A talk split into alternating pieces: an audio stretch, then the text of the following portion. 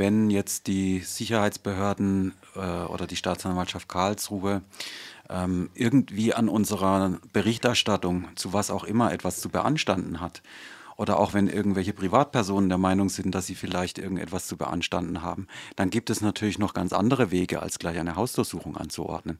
Welche sind das zum Beispiel? Bei Privatpersonen, die können sich zum Beispiel an die Medienaufsicht der Landesmedienanstalt wenden. Wenn man sich den Beschluss allein zu der Hausdurchsuchung von Radio Dreieckland durchliest, was hier im Grunde alles möglich gewesen wäre, ein komplettes Durchscannen hier der digitalen Infrastruktur, was wirklich ein ganz heftiger Eingriff in, die, in das Redaktionsgeheimnis und den Quellenschutz gewesen wäre.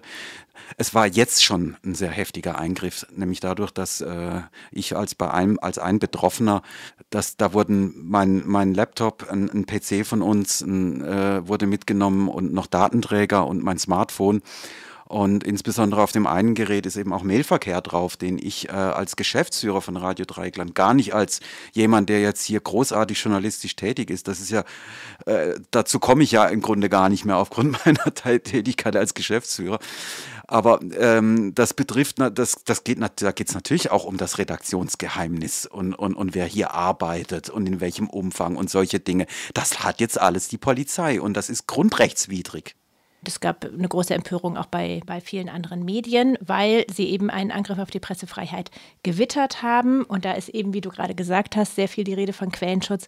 Warum ist Journalismus ohne Quellenschutz nicht möglich? Man sieht das ja gerade im Moment aktuell an, an, den, an der Frage, inwieweit auch ähm, Whistleblower geschützt werden sollen und müssen, ähm, um eben äh, Skandale, die bei hinter irgendwelchen Türen stattfinden, wo man das erstmal nicht vermutet. Wenn, wenn, wenn hinter solchen Türen jemand einen Skandal sieht, dann muss es möglich sein, dies anonym zu veröffentlichen, muss es möglich sein, mit der vierten Gewalt im Staat, nämlich mit, mit der Presse reden zu können, ohne dass dies gleich äh, nachverfolgt werden kann. Sonst würden solche Skandale ähm, nicht öffentlich werden können. Das ist eine Grundvoraussetzung für eine freie Berichterstattung, für äh, Demokratie. Der Autor des Beitrags hat sich ja auch gleich ähm, zu diesem äh, ähm, Beitrag bekannt. Das heißt, eigentlich wäre das ja ähm, auch damit erledigt gewesen oder die Ermittlungen abgeschlossen. Das ist richtig und das äh, zeigt auch nochmal, worum es eigentlich bei dieser ganzen Veranstaltung geht. Ähm, als eben im Raume stand, dass hier die Polizei jetzt gleich anfängt, hier bei Radio Dreigland die ganzen Computer zu starten und äh, Datenkopien zu nehmen, ähm, da hat der Kollege eben gesagt, hier, ich gebe eine Erklärung ab, dieser kurze, lapidare Beitrag ist von mir. Ähm, er hat auch dann äh, nachverfolgbar gezeigt, dass er den auch hochgeladen und veröffentlicht hat, dass es unter seinem Account und alles nur über seinen Account äh, stattgefunden hat. Also dieses äh, auch im, im Durchsuchungsbeschluss äh, genannte Erkenntnisinteresse der Polizei oder Ermittlungsinteresse der Polizei, nämlich wer hat denn jetzt diesen Beitrag da veröffentlicht? steckt da zum Beispiel jetzt eben auch noch ich als Geschäftsführer irgendwie mit drin oder äh, hat das irgendwie einfach nur der Kollege gemacht? Das war damit ausermittelt. Ich sage mal, in dem Moment hätte man sagen können, Sie können den Laptop wieder nach Hause nehmen. Ist doch erledigt. Und ich hätte eigentlich davon ausgehen können, äh, Sie gehen jetzt in den Kofferraum und fahren wieder mit mir nach Hause und, und ich kriege wieder meine Computer. Das ist aber nicht passiert. Ähm, das heißt, man muss davon ausgehen, das eigentliche Interesse ist nicht gewesen, wer hat diesen äh, wirklich läppischen äh, kurzen Beitrag veröffentlicht, sondern äh, wir wollen hier ausforschen, wir wollen einschüchtern, wir wollen mal gucken, was ist auf diesen äh, Datenträgern drauf. Ähm, wir haben dann im, im Zuge dessen sehr schnell bei der Staatsanwaltschaft äh, Karlsruhe ähm, ein Fax geschickt, dass wir sofortige Herausgabe der Geräte, Auswertungsverbot der ganzen Datenträger fordern, äh, zumal ja auch eben jetzt eigentlich klar ist, um was es geht. Daraufhin gab es dann irgendwann einen Rückruf der Staatsanwaltschaft Karlsruhe hier bei mir im Büro, ähm, wo mir mitgeteilt wurde, ja, ja, Ihre Geräte, Herr Reimann, die würden ja schon so in drei, vier Tagen wahrscheinlich dann, äh, würden Sie die wieder zurückbekommen. Aber bis dahin wird, wird jetzt da noch eine Stichwortsuche stattfinden nach Keywords von diesem Artikel. Also daran sieht man, die, ähm, die Erklärung reicht Ihnen nicht aus und, und letztendlich geht es Ihnen einfach um die Ausforschung von Strukturen hier. Das ist sehr brisant, was da passiert. Der ehemalige Geschäftsführer von Radio Dreieckland, Michael Menzel, hat von putinschen Methoden gesprochen und ähm, Our Voice, die Geflüchtetenredaktion, hat gestern bei der Kundgebung auch Vergleiche gezogen zur Einschränkung der Pressefreiheit in Ländern wie der Türkei, Togo und Syrien, wo diese Menschen herkommen. Ist es in deinen Augen paranoid oder gerechtfertigt? Also zum einen muss man dazu sagen, dass äh, der immer noch äh, nicht ehemaliger, er ist immer noch Geschäftsführer von Radio Ring. Wenn ich ihn richtig verstanden habe, hat er gesagt, das ist ein Wetteifern mit Putins Methoden. Das ist vielleicht jetzt nicht ein direkter Vergleich, aber ich hätte das, glaube ich, äh, in, in der, also nach der ersten Aufregung habe ich auch gedacht, das geht eigentlich zu weit. Aber ähm, wenn man sich anschaut, wie in Europa die Pressefreiheit immer stärker bedroht ist, wie sehr, ich habe selbst gestern noch zu den äh, Beamten im Büro gesagt, das ist jetzt mal wieder eine schöne Maßnahme, um Deutschland im Ranking der Pressefreiheit noch ein paar Plätze tiefer zu stoßen. So, gab dann auch allgemeine Heiterkeit. Ähm, aber genau das ist der Punkt. Ähm, Im Grunde äh, passiert nichts anderes, als dass die Staatsanwaltschaften uns im Grunde diktieren wollen, was berichtet werden darf und was nicht.